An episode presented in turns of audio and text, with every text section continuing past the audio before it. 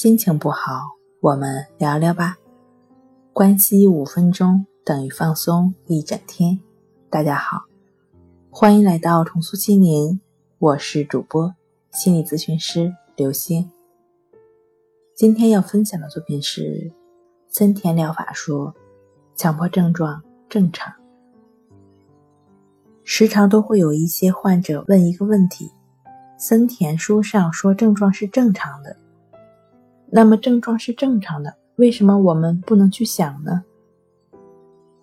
其实森田所说的症状是正常性的，指的是我们头脑出现杂念的现象是正常的，指的是现象，而不是说。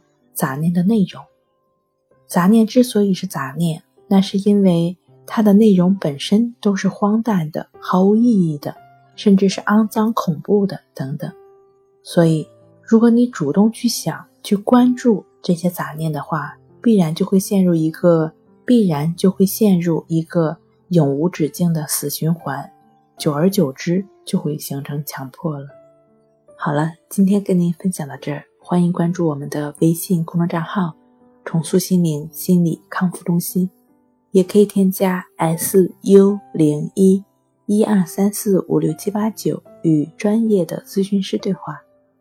你的情绪我来解决。那我们下期节目再见。